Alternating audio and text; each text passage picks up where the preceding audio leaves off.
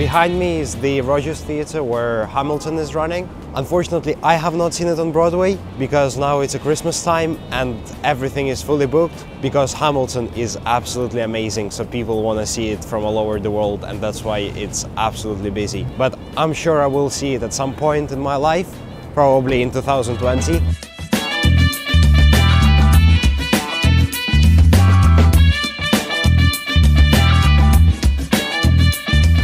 But yeah, this is just, this is also about two minutes walk from uh, Times Square, which is not very far from the heart of New York. So if you want to go and see Hamilton, just feel free to come over to Rodgers Theatre and buy your tickets.